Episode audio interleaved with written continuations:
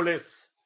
Miércoles llegamos a mitad de la semana, miércoles 6 de diciembre. Estamos listos para iniciar nuestra transmisión el día de hoy. Si es la primera vez que nos visitas en este canal, hablamos de Bitcoin, criptomonedas, activos digitales y algunos temas de política económica y geopolítica que afectan tu vida y tu patrimonio. Perdón. Estamos transmitiendo vía Facebook, Twitch, Twitter, Odyssey y en exclusiva para nuestros amigos de la banda Satochera en YouTube, donde puedes ver y participar de las transmisiones en vivo y también puedes ver las grabaciones. Vamos a ver, Bitcoin se mantiene a buen nivel, se está negociando en 43.975 en este momento. Eh, siguen, siguen subiendo. Vamos a ver eh, qué nos depara el resto de la semana, pero se ve bien. Eh, empiezan a circular rumores de que BlackRock efectivamente está comprando Bitcoin con un fideicomiso. Este, son rumores no confirmados, pero pues es lo que ya había dicho hace unas semanas, que si yo fuera BlackRock, eso es precisamente lo que estaría haciendo. Vamos a ver si si se confirma o no. Eh, también la novedad de que JP Morgan este, recibió una multa por haber facilitado eh, conductas criminales. Por supuesto, eh, el, el, malo de la película siempre es el sector de las criptomonedas y el sector bancario pues, les dan su multa, un manazo, este, y ya, eso es, eso es todo. vamos a ver eh, FJC Arrieros, ¿qué tal? Buenas tardes. Wiskeborg, eh, Fulano Tochi en la carretera, saludos. Eh, hace unas horas se minó el primer bloque con cero ordinals en el pool, en el pool de Ocean. Este, sí, hay argumentos a favor y en contra. Este, Sigo, sigo creyendo que es problemático que los mineros tomen posturas ideológicas. El incentivo económico eh, y la maximizar y la maximización, maximizar el retorno de los mineros debe ser la prioridad.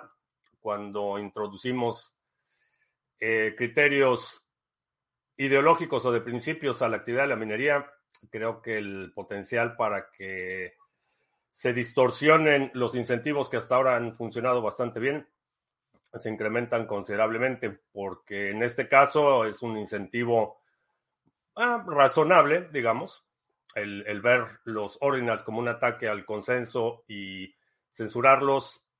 Eh, tiene validez el argumento, tiene, no es un argumento totalmente arbitrario, pero ¿qué va a pasar cuando un minero decida nominar transacciones de ciertas entidades, de ciertos países, es problemático. Eh, Paco Gómez en Córdoba, ¿qué tal? Uno más 10-10, saludos. Extraperlo en la Alhambra. Eh, ¿Qué opinas de status, el WhatsApp 3.0? Eh, no sé, no tengo información de del estatus. De status que es el WhatsApp 3.0. No, no tengo información. Con Stratum V2 podrían surgir los pools especializados según el tipo de transacción. Con Ordinance, con Channel Factories, cuando existan. Eh, sí, en teoría sí. Eh, podrías, eh, desde el punto de vista técnico, sí es posible. La pregunta es si es económicamente viable.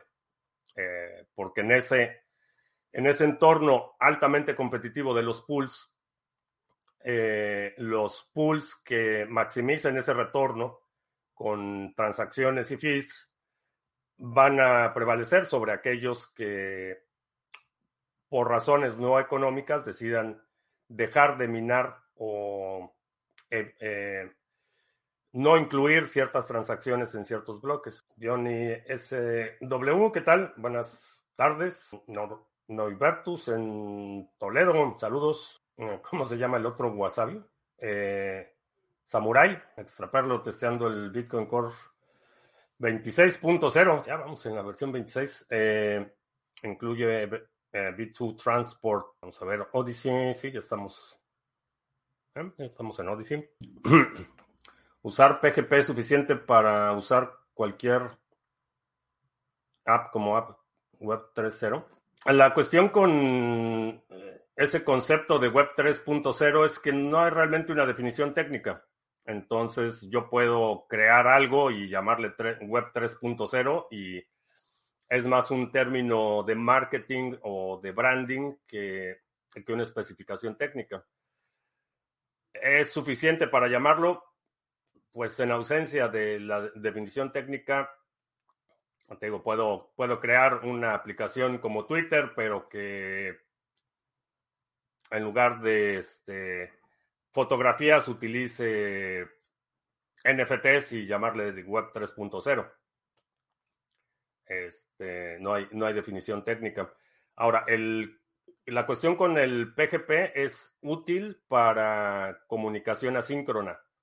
Es decir, cuando yo envío un mensaje, tú recibes ese mensaje y después contestas, como por ejemplo el correo electrónico, donde este, tú me mandas un correo, bueno, este, creo que soy mal ejemplo porque estoy súper atrasado con mis correos, pero la gente, la gente normal, este, recibe un correo y a lo mejor lo, recibe en la noche, no está en su computadora y al siguiente día ve el correo y responde el correo. En esa comunicación asíncrona, PGP eh, es bastante, puede ser bastante útil. En comunicación en tiempo real, PGP eh, incurre en un costo computacional enorme.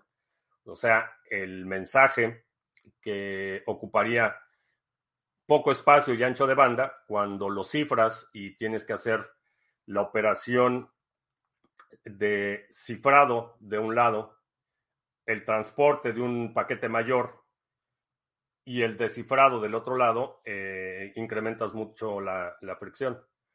Entonces no es muy efectivo para comunicaciones eh, en tiempo real. Mm, porque una de las razones de Stratum B2 es que los ASICs se han convertido en proveedores de solo hash, mientras el pool se encarga de todo lo demás. Eh, siempre ha sido así. Alguien de España o Europa en Odyssey. Eh, a ver, déjame refrescar la pantalla. No veo a nadie. No, bueno, si alguien nos está escuchando en Odyssey de España o Europa, levante la mano. Manuel Valpo, saludos. ¿No es suficiente para la privacidad del PGP? Eh, sí es suficiente para cierto tipo de ataques eh, de intercepción del, del mensaje en tránsito. En ese escenario, sí, PGP es bastante robusto pero hay otras técnicas eh, desde la captura de los inputs, es decir, que el mensaje se captura antes de ser cifrado o el mensaje se captura inmediatamente después de haber sido descifrado. Entonces, eh, eh, cuando hablamos de seguridad, las cosas son seguras para un escenario en particular o para un vector de ataque específico. es un poco complicado, es difícil hablar de seguridad en términos tan, eh, tan generales que se usa en tiempo real para en vez de PGP. Hay varias soluciones. Eh, una de ellas es el, cifrado del canal, es decir, lo que cifras es el transporte. Por ejemplo, una VPN sería un, eh, un mecanismo para hacerlo. La, el cifrado es menos robusto que PGP, pero tienes el canal cifrado. Eh, encripción simple es otra, otra solución eh, que se utiliza para comunicación en tiempo real. Pero la cuestión con la comunicación en tiempo real es, eh, tiene, tiene usos específicos. por ejemplo, eh, en la comparación que haces con WhatsApp, tiene, eh, tiene la parte de los chats y todo lo que es la comunicación escrita, que es esa síncrona. Eh, yo envío un mensaje, ese mensaje tú lo recibes, ves ese mensaje y puedes o no contestar en ese momento. La comunicación en tiempo real son las llamadas en WhatsApp. Entonces, el tipo de encripción que necesitas para la llamada es distinta al tipo de encripción que necesitas para el mensaje escrito. esa es, la, la, diferencia. El Yuyo en la casa, qué milagro. Este, por fin está en su casa el Yuyo, qué bueno, de sofá en vez del viaje. Sí, sí pues el Yuyo se la vive en, en la carretera Igual que Leonel, que ahora no sé dónde anda. La última vez que se reportó andaba en Egipto. Ah, Extraperlo, quiero instalar una billetera Lightning Network en mi terminal Android y no acabo de decidirme. ¿Me podrías indicar alguna que me que te inspire confianza? Para, para Android de Lightning Network, este, creo que Phoenix es una, una buena opción. Eh, Phoenix creo que sí tiene opción de, de Android. Eh, sí, de hecho es solo para móvil. Este, Phoenix es una buena, buena opción. Sandro Ortega, en el sur de San Francisco. California está la cosa, pero que, que arde. Ah, que se podría escribirlo. A ver, pues comparto la pantalla vamos a compartir la pantalla la cartera Phoenix. Ahí está. Phoenix para nuestros amigos del podcast, lo voy a deletrear, es P de Pedro, H de Houston, O de Oscar, E de Ernesto, N de Niño, I de Ignacio, X. Phoenix es una buena, buena opción para Lightning Network en tu móvil. Mm, tiene soporte nativo para Lightning no es de custodia y la interfase es bastante simple, según dice la página. Y según dice BTC Andrés, que es la que él recomienda para, eh, para móviles. Ah, yo estoy instalando Kali Linux y haciendo pruebas. Ah, muy bien. Eh, si tengo vacunas de COVID, sí, me, dos. ¿Qué opinas de los antivacunas? Eh, en general, no todos son iguales, no los pondrían en un mismo grupo a todos. Hay algunos que se oponen a todas las vacunas, así por eh, casi de manera dogmática.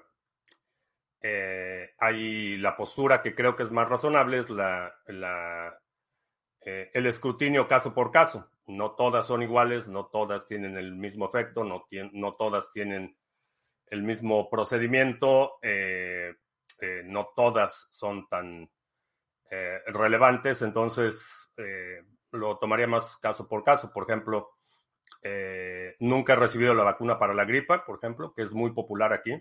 Este, cada año muchísima gente va que lo vacunen para la gripa. Esa es una vacuna que, pues, no, o sea, no, no me la voy a poner, nunca la he necesitado para mí no, no, se justifica el riesgo, el riesgo-beneficio. Hay otras que sí.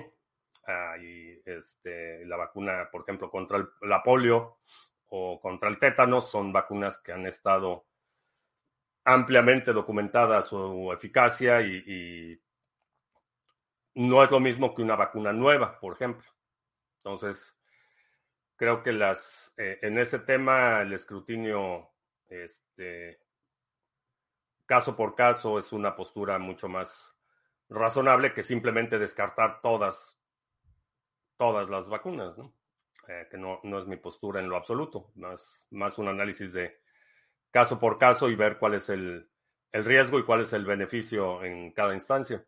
Pero mientras más radical la antivacunas, en, en general, mi experiencia, mi observación empírica es que es gente eh, mientras más radical es la postura, y en realidad se, aplica a prácticamente cualquier cosa, mientras más eh, fanático, dogmático, este, la, postura tiende a ser más adoptada por gente que no se caracteriza por su pensamiento crítico. Uh, Zeus es otra fácil de usar y con Lightning Address, dice Wiskeborg. Este, no he probado Zeus, es decir, no sé. Autocustodia, not your keys, not your coins. Eh, exactamente, espero que ya se haya aprendido la lección. O por lo menos quienes me escuchan regularmente ya, ya hayan tomado nota.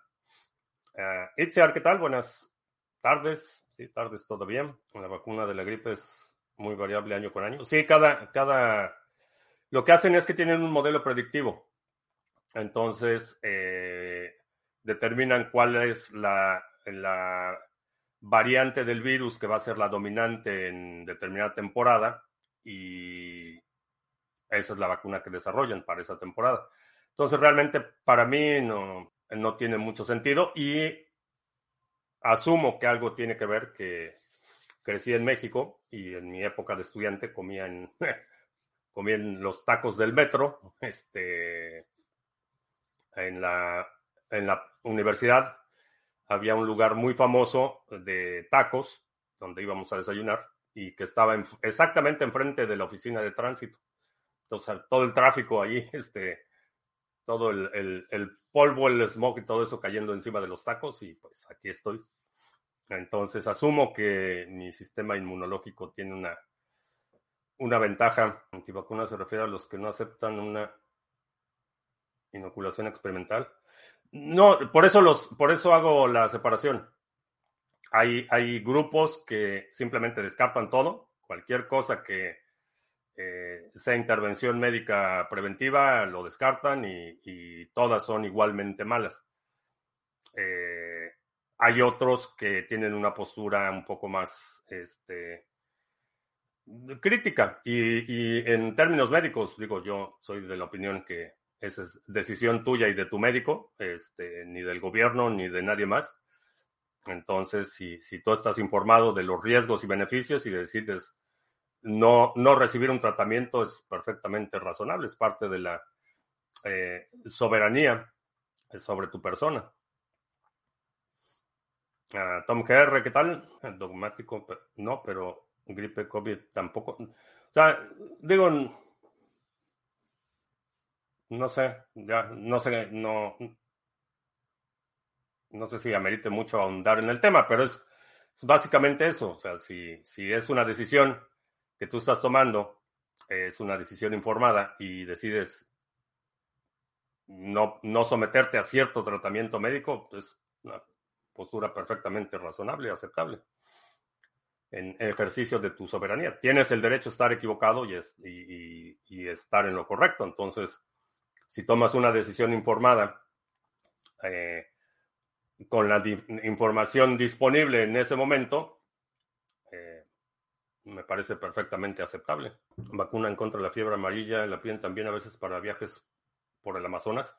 Sí, hay, circunstancias en las que tienes que sopesar el, costo-beneficio. Si tienes que ir a un lugar y te piden algo, pues evalúas el costo-beneficio. Si realmente quieres ir a ese lugar, y estás dispuesto a someterte a cierto tratamiento médico o simplemente para ti no vale la pena.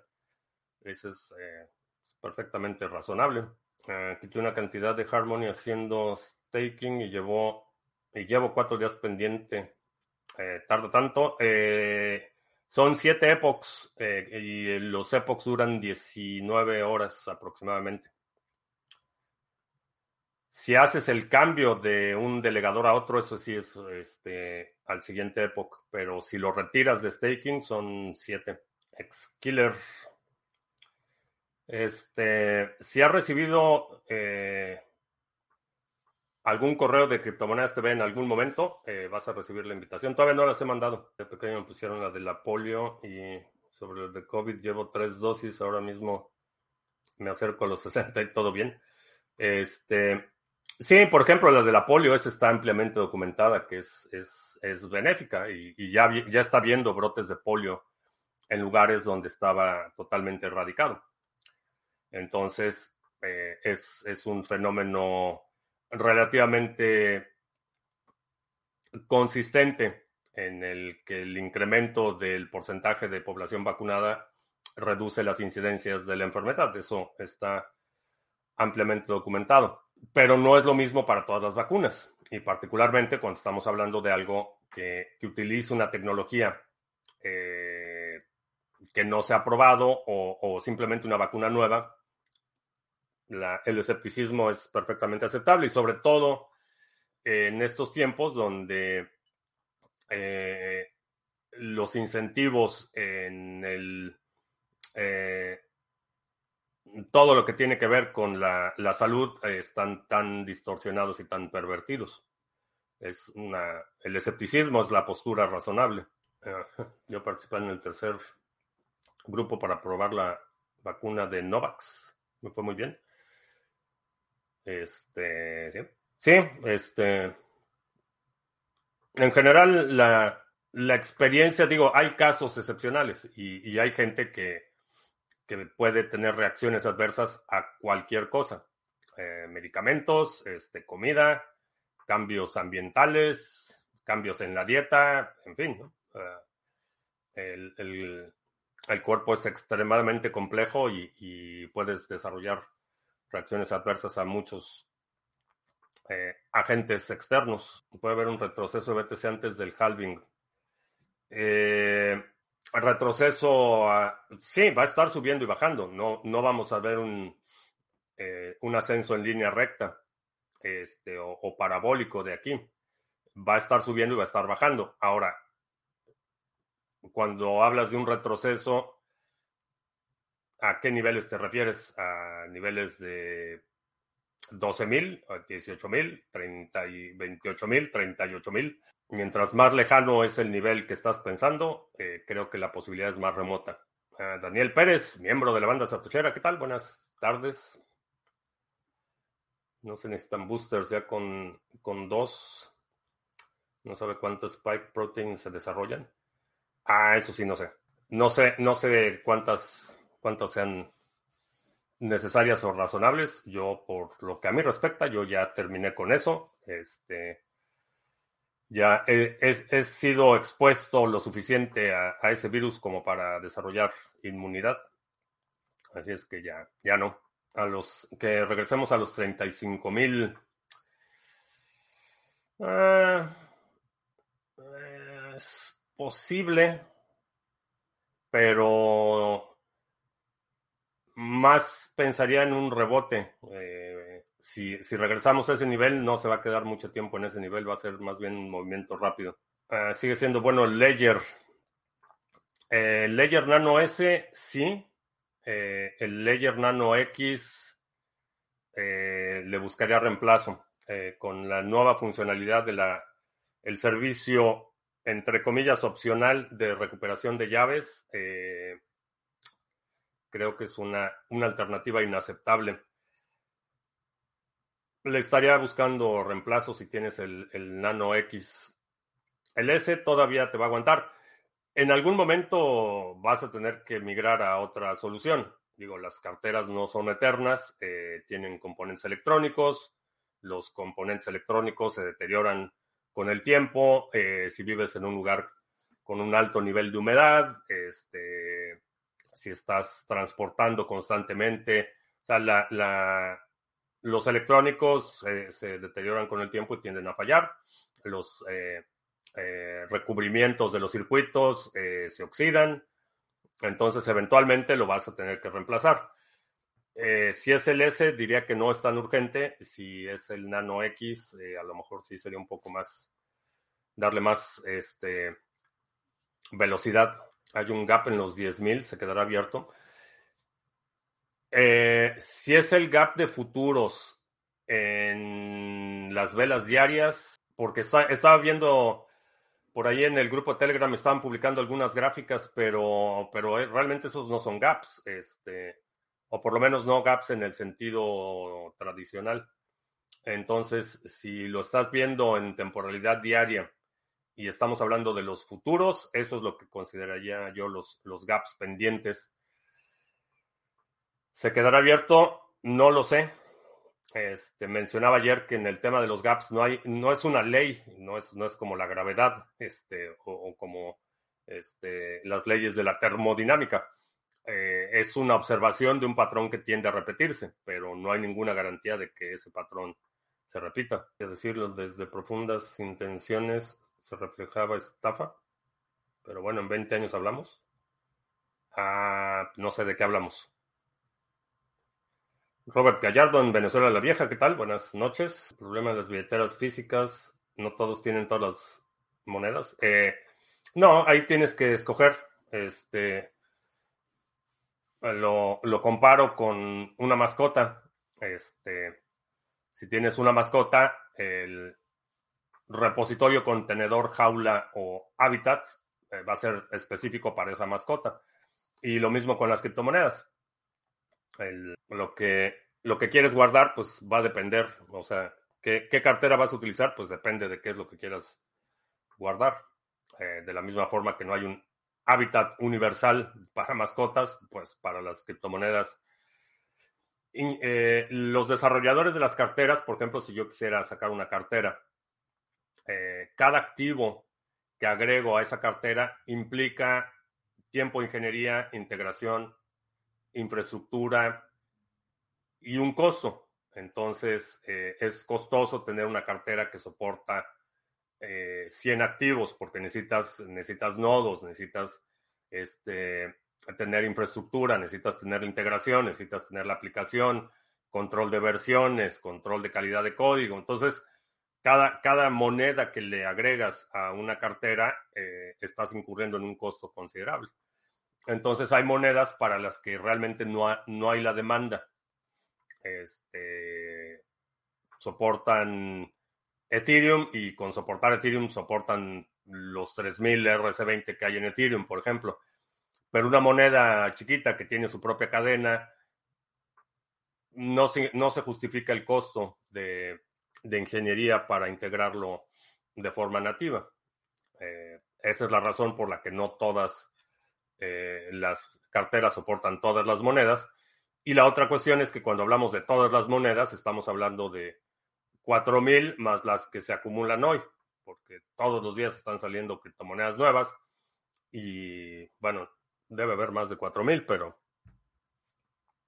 no sé, no sé cuántas tiene CoinMarketCap listadas, pero hay una forma de verla por ahí. Bueno, nada más en las páginas tiene 8.876.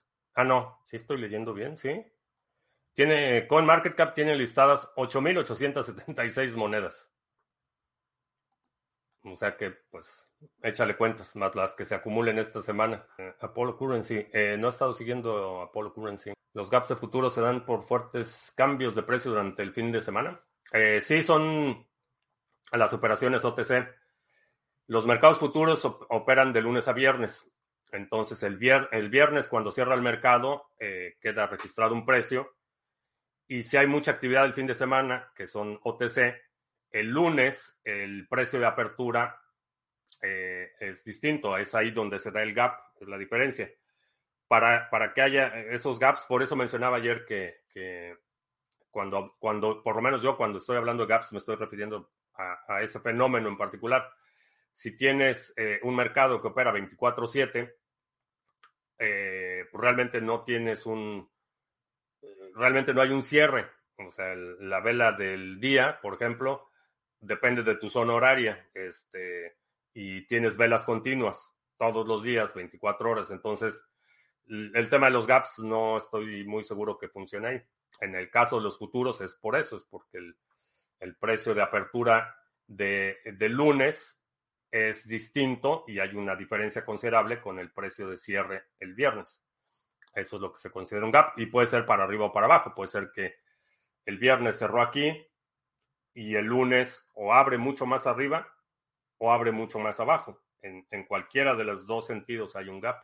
Ahora, eh, el, tema de por qué se dice que todos los gaps se cierran es porque la teoría o la hipótesis es que hay un, una franja de eh, descubrimiento de precio que no ha sido validada. Esa es la razón por la que los gaps se tienden a cerrar. Quiere decir que eh, si el viernes cerró a, 10 y el lunes abre a 15, quiere decir que en el mercado de futuros, esa franja entre 10 y 15 no ha sido explorada, no ha, no ha, no ha sido sujeta a ese proceso de descubrimiento de precio. Por eso esa franja se queda abierta, entre comillas, porque es una franja eh, o un rango de precio que no ha sido validado. Esa es, esa es la hipótesis detrás de el dicho de que los gaps se cierran. Podría ser un problema los fees de Bitcoin a futuro, suben con el precio. Eh, el costo de la transacción está eh, determinado o denominado en satoshis por byte. Entonces, sí, si el costo denominado en dólares de un satoshi sube, el costo por byte va a subir. Las transacciones van a ser más caras. para transacciones muy grandes es más trivial. Eh, para transacciones consolidadas es el tema de las comisiones eh, se ha vuelto un poco más trivial. Fue mucho más problemático cuando actores, por ejemplo, como Coinbase, eh, no estaban consolidando transacciones. Entonces sí, tenías un volumen de transacciones enorme, transacciones no consolidadas, y eso encarecía enormemente el, costo del espacio en bloque. Entonces, eh, ahorita ya la mayoría de transacciones grandes son transacciones consolidadas y eh, está la opción siempre de, Lightning que te permite hacer transacciones, eh, digamos, cotidianas o transacciones para el día a día a una, un costo y una velocidad bastante razonables. El Prime Norbertus no sé qué es el Prime, pero gracias. Y Sally Rosas en Lima nos está viendo en Odyssey. Y por ahí preguntaban si alguien estaba de España en Odyssey. No, no he visto a nadie levantar la mano. Bueno, vamos a, vamos a hacer anuncios que ayer creo que no me dio. Sí, ayer me la pasé, hable y hable, ya ni hice los anuncios. Vamos a compartir la pantalla. Eh, Visita la página de sargachet.cloud, donde puedes encontrar información sobre los pools que operamos, los nodos mixers de NIM, el pool de Cardano, que por cierto, el pool de Cardano eh, parece, bueno, no parece, vamos a superar de nuevo las expectativas de bloques firmados. Ah, déjame abrir la pantalla porque esa sí no la abrí, pero el, el Epoch termina hoy y. A ver, rewards. Sí, ya llevamos 25 bloques. Ya llevamos muy buena racha con el pool de Sarga. Aquí está. Llevamos 1, 2, 3, 4 este, epochs consecutivos superando las expectativas de bloques firmados, 27 de 21, 24 de 21, 24 de 21 y llevamos 25 de 21. Así es que muy buenas recompensas este Epoch para los delegadores en el pool de Cardano. Y bueno, también está información en Sarga sobre los otros pools, sargachet.cloud, los nodos mixers de NIM, el pool de Cardano, Waves, Harmony, eh, Band y el de Ontology, que está generando muy buenas recompensas, el pool de Ontology. Eh, también está información sobre el OTC Trading Desk, donde puedes comprar y vender criptomonedas peer-to-peer, sin intermediarios. Eh, checa el OTC Trading Desk de Sarga. Y intercambios cripto a cripto sin KYC, sin dar información personal, sin necesidad de registrarte en el exchange de criptomonedas TV. Chécalo en exchange.criptomonedastv.com. Y si quieres hacer compra-venta de NIM, eh, está NIMSwap, donde puedes comprar y vender NIM y también puedes bajar tus satoshis de Lightning Network a Bitcoin bastante rápido, eh, muy fácil. Eh, checa nimswap.com y también te recuerdo que este sábado 11.30 de la mañana tenemos el tradicional legendario este, brindis navideño de la comunidad de criptomonedas TV es una sesión en Zoom donde platicamos, convivimos, me permite, me da la oportunidad de escucharlos porque generalmente soy yo el que está hablando. Entonces, este, en esas sesiones los escucho y me da la oportunidad de compartir un poco más en personal. Entonces, eh, sábado 11.30 de la mañana, si has participado en cualquier seminario o actividad este, de Criptomonedas TV y has recibido algún correo, vas a recibir la invitación. Eh, estoy, yo creo que en el transcurso de la madrugada de hoy las, las envío para que ya eh, tengamos confirmado si alguien no recibió o cambió de correo o algo, podamos resolverlo antes del sábado. Uh, Xkiller compra el rumor, vende la noticia. Estos precios son por el ETF en cuanto pospongan de regreso a los 20 mil, dice el ex killer. Ah, vamos a ver. ¿Qué hay con Venezuela y la invasión? Eh, ¿O qué es aquel país pequeño? Ah, Guyana es vecino de Venezuela. Eh, efectivamente es un país pequeño.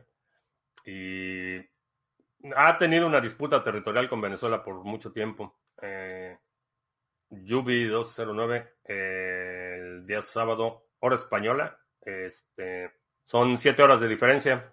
Entonces, eh, son las 6.30 hora española. 6.30 de la tarde. Ah, ¿Cómo puedo recibir correo? Eh, si no has participado en ningún seminario, si nunca has recibido un correo de Criptomonedas TV, eh, mándame un correo a info.criptomonedastv.com y te agrego a la lista. Sí, son las, las 11.30. Ah, vamos, a, vamos a verificarlo.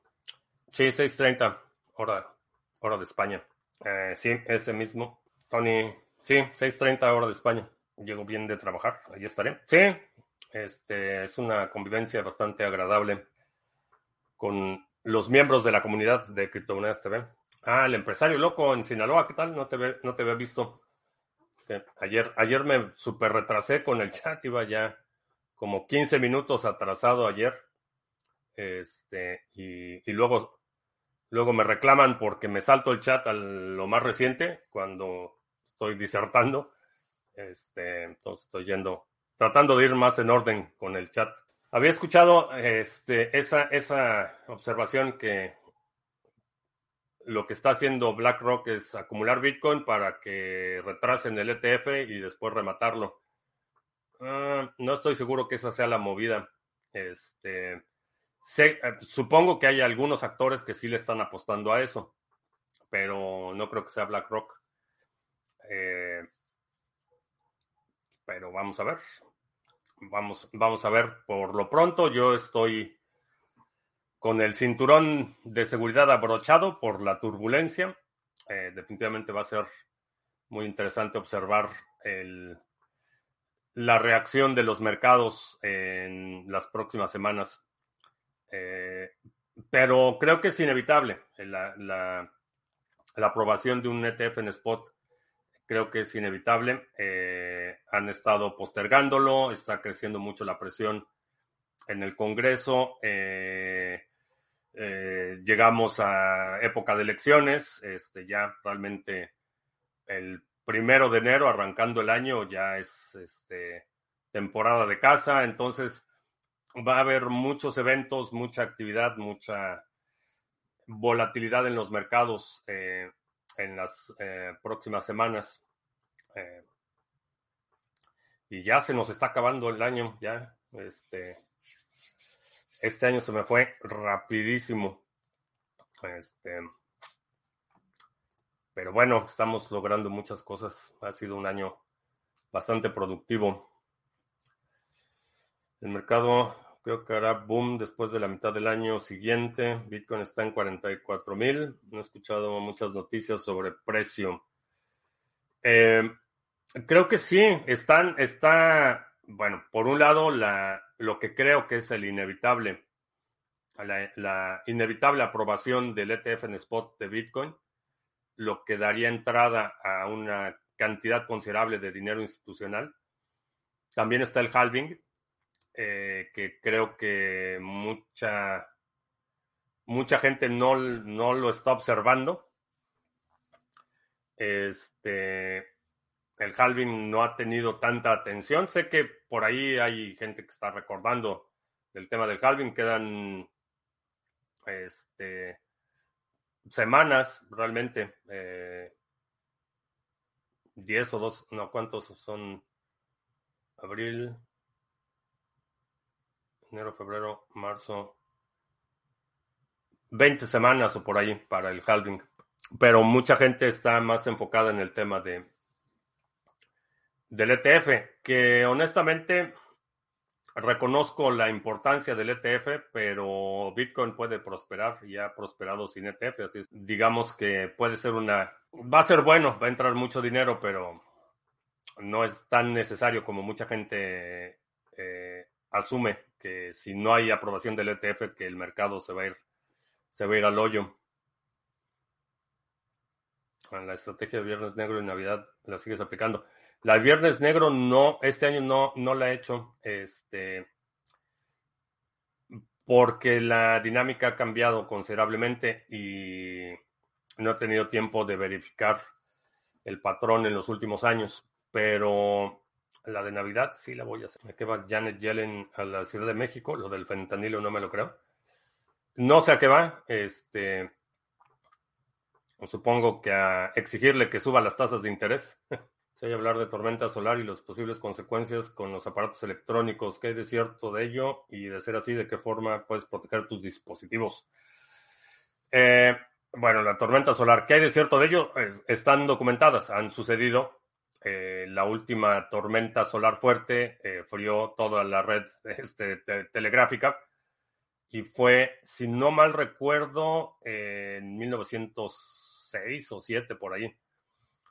Eh, entonces no había realmente la infraestructura eléctrica y no habían los dispositivos electrónicos que hay hoy. Un pulso electromagnético, dependiendo de la magnitud, eh, sí puede freír buena parte de, este, de los electrónicos.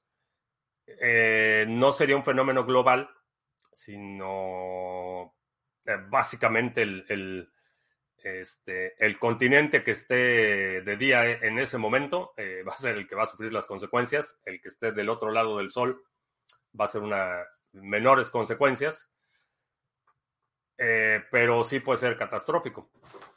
Es este, puede ser un pulso electromagnético extremadamente destructivo. Eh, ¿Cómo puedes proteger tus dispositivos dependiendo de la magnitud del fenómeno?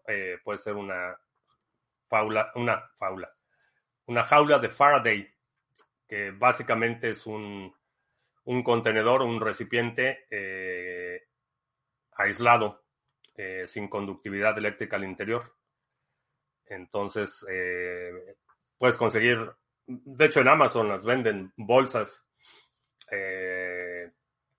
especiales.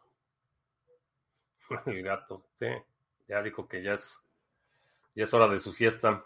¿No crees que toda la maquinaria mundial que mueve los hilos dejarán que Bitcoin perdure? Eh, no por gusto, porque más bien no tienen opción, o sea, no pueden detenerlo. Eh, eh, y han hecho todo lo posible. Han hecho todo lo posible por.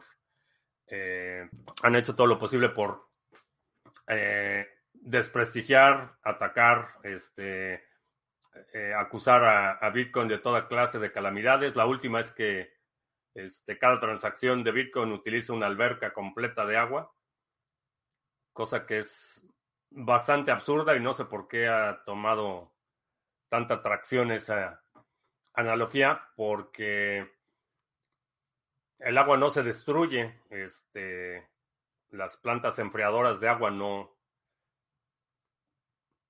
vaya, no, no se destruye el agua. si utilizas eh, agua para enfriamiento en procesos industriales, el agua no desaparece del planeta, no se manda al, al espacio exterior, o sea, simplemente o se evapora este, o, se mantiene en estado líquido y se regula la temperatura, o se evapora esa agua y se condensa y vuelve a caer. O sea que la, esa, esa noción de que consume una piscina de agua este, por transacción es totalmente absurda. Pero bueno, generalmente quienes consumen eh, titulares y están buscando validar su propia, sus propios prejuicios o narrativas, no tienden a ser muy críticos, pero eh, el agua no desaparece, aún, aún cuando la transacción, cosa que tampoco es cierto, pero aún en el supuesto que la transacción utilizara una piscina de agua, el agua no se manda al espacio exterior. Adrián, el incremento de TBL en el ecosistema Cardano ayuda al precio de ADA o este solo lo diluye. No sé, no tengo muchos datos para hacer esa determinación si, si lo está ayudando o está diluyendo. La intuición me, diría que lo, aunque incrementa la demanda de forma eh, marginal, porque las transacciones en la red de Cardano todavía se pagan en nada, entonces eso, todas las transacciones estarían contribuyendo al incremento de la demanda, pero eh, al mismo tiempo me haría sospechar que contribuyen a la dilución del precio.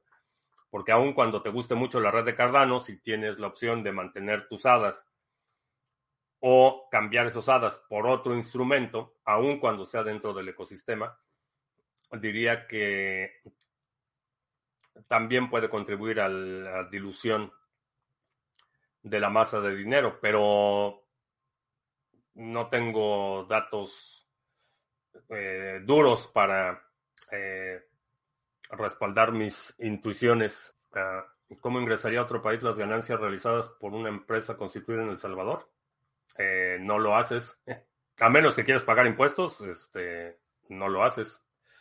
la empresa en El Salvador, o sea, constituyes la empresa en El Salvador, la empresa en El Salvador es la que tiene el Bitcoin, y si quieres este, comprar un vehículo en tu país, eh, lo puedes hacer mediante una subsidiaria.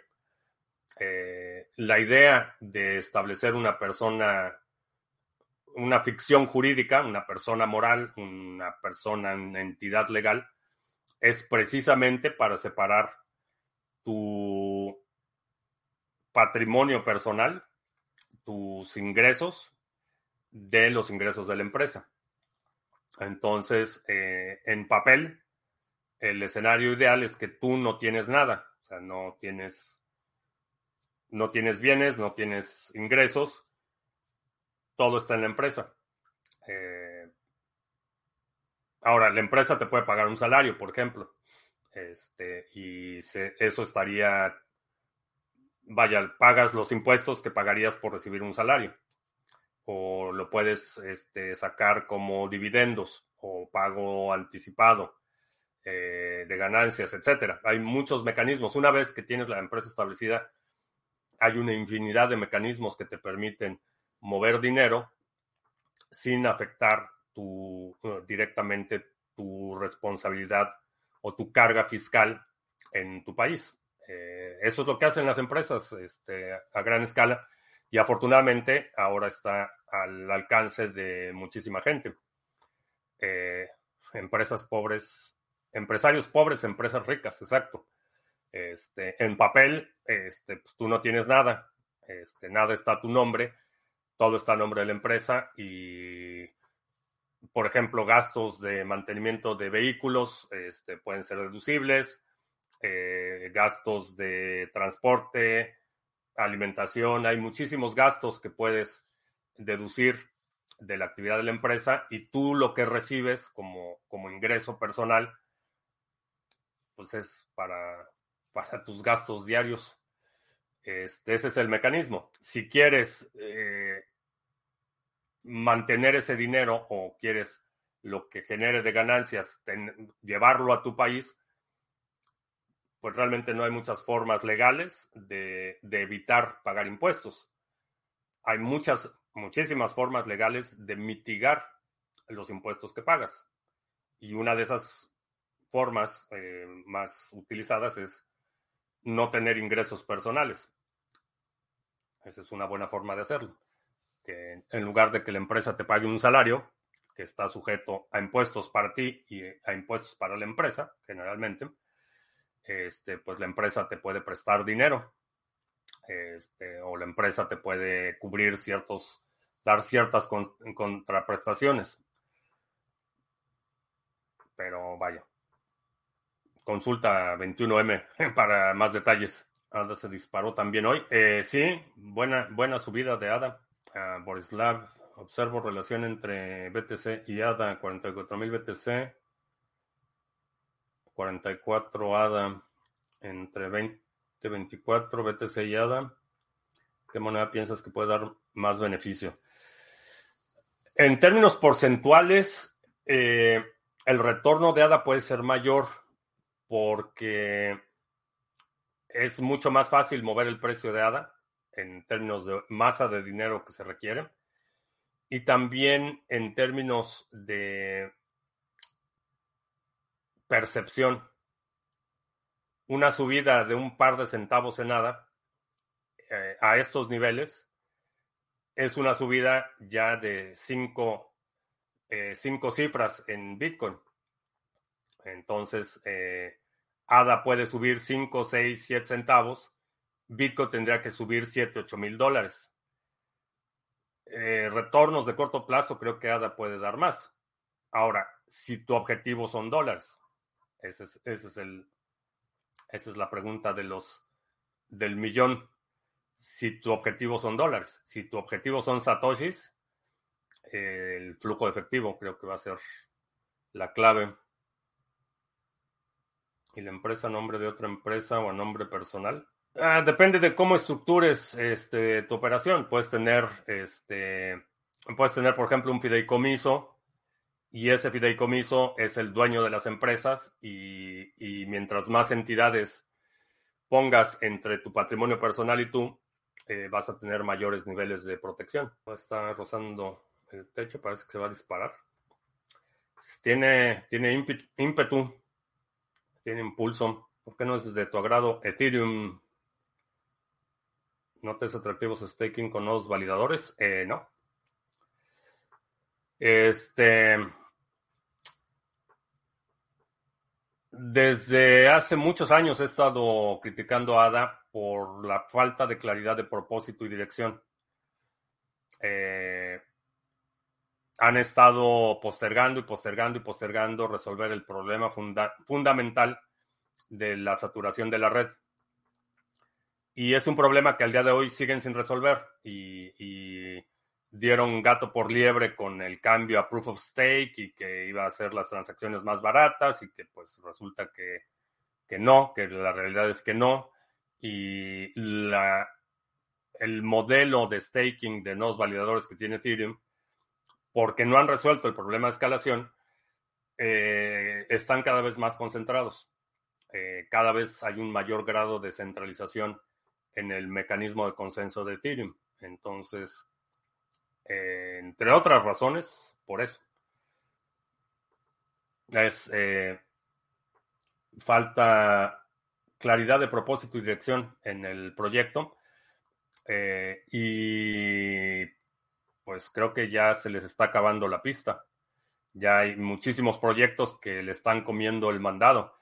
Eh, por ejemplo, el mercado de Tether, simplemente. El, el TRC20 de eh, Tether se comió el mercado del ERC20. Porque el problema de las altas comisiones, las transacciones, la saturación de la red, los picos, etcétera. Entonces, y como eso hay muchísimos, el universo de DeFi ni, te digo. Eh, tanto Tron como hasta Binance este, se comieron el mercado de, este, de RC20, eh, el mercado de Ethereum. Y honestamente no veo, no veo ni siquiera el interés de resolver el problema ya, no digamos que no veo ni siquiera interés por parte de los principales, digamos, este, involucrados en el desarrollo de Ethereum. No veo ni siquiera interés en, resolver el problema. Este, Vitalik ha estado dando bandazos desde hace, no sé, dos años o algo así, propuso que, que toda la, la que, ¿Cuál era la propuesta? Que el, Ah, que utilizaran para almacenamiento la cadena de Bcash, por ejemplo. Que utilizara Ethereum, el espacio en bloque de Bcash para aligerar este, el tamaño de, de lo abultado de su, de su cadena. Este, y así, pues ocurrencias, este, pero nada que ver con resolver el problema, entre otras cosas. Este, y esto es algo que eh, ha sido ni siquiera un secreto. El tema de la escalación de Ethereum es algo que se ha estado discutiendo desde el 2017. Eh, con los criptogatos y con la euforia de los ICOs en el 2018, era evidente desde entonces que, la red era insuficiente, que en su arquitectura eh, original era insuficiente, que había que escalarlo de alguna forma siete años después, pues no ha habido tal solución.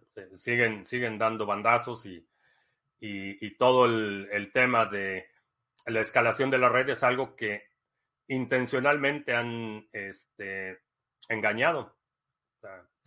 así tal cual.